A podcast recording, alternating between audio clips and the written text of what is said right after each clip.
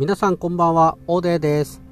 はい、今回の放送ではですね、相場感を鍛えていくためには脳の感度を高めていくのが効果的だと思われますが、その脳の感度を高めていくには一体どうすればいいのか、そのお話をしていきます。トレードがある程度熟練してくると、たまに降りてくる局面、つまりエントリーから利食いまでのストーリーが鮮明にひらめいてきて、その勘の通りにエントリーすると実際に勝てたっていうことってありませんか？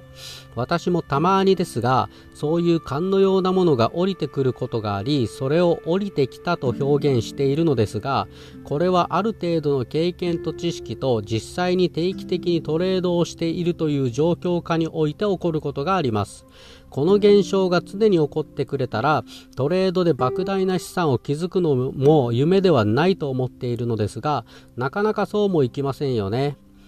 そしてこのような降りてくる局面というのが相場間の精度がマックスに高まった時に起こる現象だと私は考えております。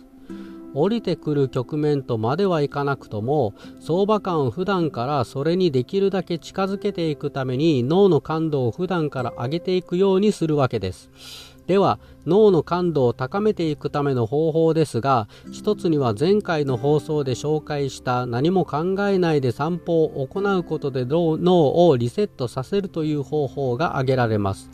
脳というのは普段のさまざまな思考はもちろんのこと目に見えるものや耳に入るものも全て信号として受け取り続けています。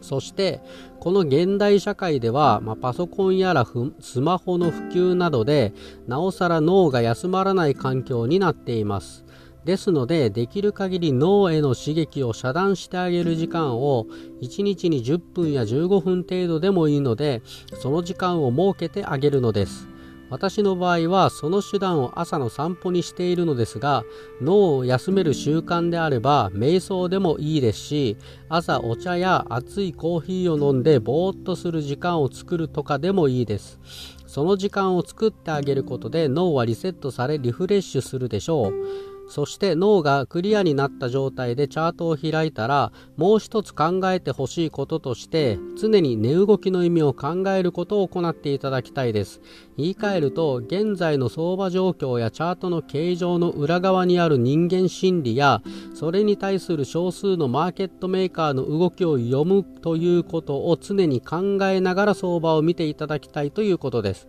それに対して答えが出なかったら出なかったでいいですしその場合ははエントリーしなければいいだけです。脳がクリアになった状態で常にそうやって値動きの意味を考えながら相場に対峙していくということを習慣化していけば相場感も次第に養われていきトレードの精度が上がります。ちなみに脳の感度を上げることはトレードはもちろんのこと。日常生活や他のビジネスや仕事面でも必ず役立つと思いますのでそういう意味でもぜひとも脳を休める時間を取るということをお勧めいたします。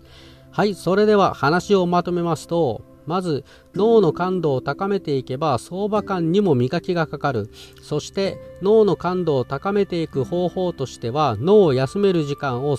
毎日最低でも10分から15分作ってあげる。その方法は散歩であったり瞑想であったり熱いお茶やコーヒーを飲みながらぼーっとするでも OK そして脳をクリアにした状態で常に値動きの意味を考えながら相場の流れを追っていく習慣をつけていくようにする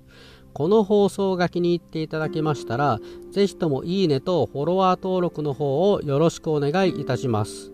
それではありがとうございました。